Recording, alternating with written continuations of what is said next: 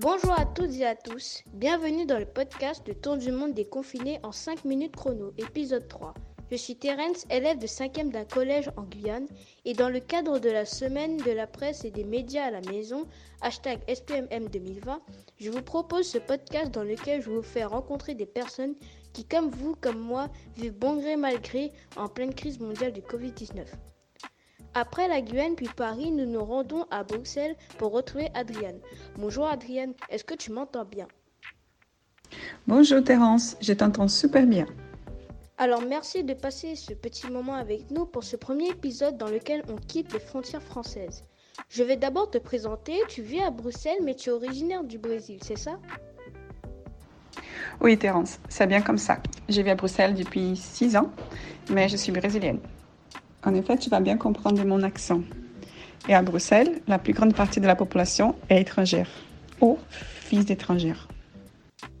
Alors pour revenir au sujet qui nous concerne, c'est-à-dire comment vivons-nous au quotidien avec cette pandémie?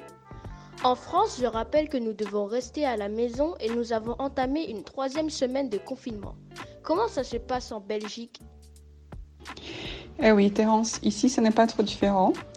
Euh, la situation est un peu moins grave que la France, mais quand même, on est, on est un de dix pays plus graves en Europe, ici en Belgique.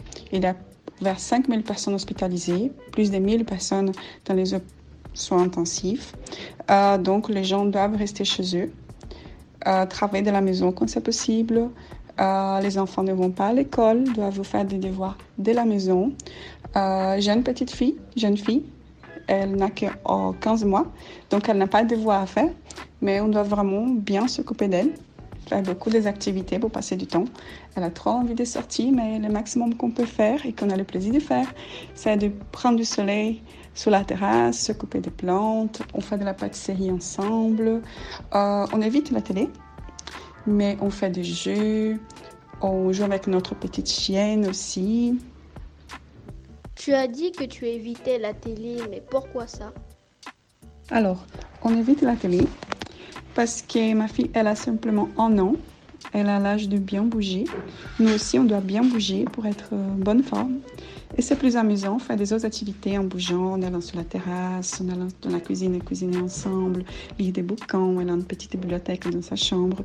Il y a un tas d'autres activités qu'on peut faire tout le monde ensemble, qui rester assis devant la télé on trouve un peu plus amusant. Donc euh, ça va faire combien de temps que tu es en confinement euh, Il y fait déjà 21 jours que je suis à la maison, en confinement. 21 jours Oui, c'est comme nous en fait. Ça commence à faire long, je trouve. Les devoirs à la maison et les loisirs ne suffisent pas à me garder occupée. Quels conseils pourrais-tu me donner pour chasser l'ennui Pour moi, ce n'est pas si long que ça. Parce que moi, je suis en train de profiter et adorer passer du temps en famille passer du temps avec ma chienne, avec ma fille, avec mon mari. Tu sais, la Belgique est le pays de la bande dessinée. Donc, je t'envoie la suggestion de mon mari euh, qui sait faire une bande dessinée. Je pense euh, que tu pourrais faire une bande dessinée rencontrant euh, sous cette, cette expérience de passer du temps à la maison avec ta famille, loin de tes collègues de l'école, loin de tes professeurs, loin des activités que tu avais l'habitude de faire. Qu'est-ce que tu as fait de nouveau? Qu'est-ce que tu en penses? Sinon, ce qu'on s'amuse de plus ici, c'est de lire. On adore lire et on a un tas de bouquins. Et toi, est-ce que tu aimes lire aussi? Oui, j'adore lire. D'ailleurs, j'ai fini un livre qui s'appelle La trilogie de Matsuyama Kaze de Dale Furitani. Et ça parle d'un ronin qui, après la mort de son maître, doit chercher la fille de son seigneur. Sinon, j'aime beaucoup les BD aussi. D'ailleurs, euh, je lis beaucoup d'Astérix ou de Tintin. Et je crois savoir que Hergé était belge aussi. Et toi, aurais-tu des recommandations de BD à nous faire? Tu as bien raison. Et j'ai les belges. Moi, j'adore les bandes dessinées, mais j'avoue que je lisais plutôt des bandes dessinées brésiliennes. Maurício de Souza, par exemple, c'était un de mes préférés. Mais je te suggère de lire euh, Les Smurfs Excuse-moi, tu as dit les Smurfs? Eh Oui, j'ai dit les Smurfs, mais en effet, c'est comment on les, on les appelle en portugais et même en anglais. Euh, ce que je te suggère de lire sont les Schtroumpfs, qui c'est belge. Il y a aussi Gaston et Tuteuf, qui sont intéressants à lire. Ah, les schtroumpfs, je me disais bien. Très bien, Adriane, je te remercie beaucoup d'avoir accepté de jouer le jeu des questions-réponses depuis Bruxelles en Belgique. Moi, je te remercie, Terence. Ça a été un plaisir de parler avec toi. Un abraço forte de la Belgique.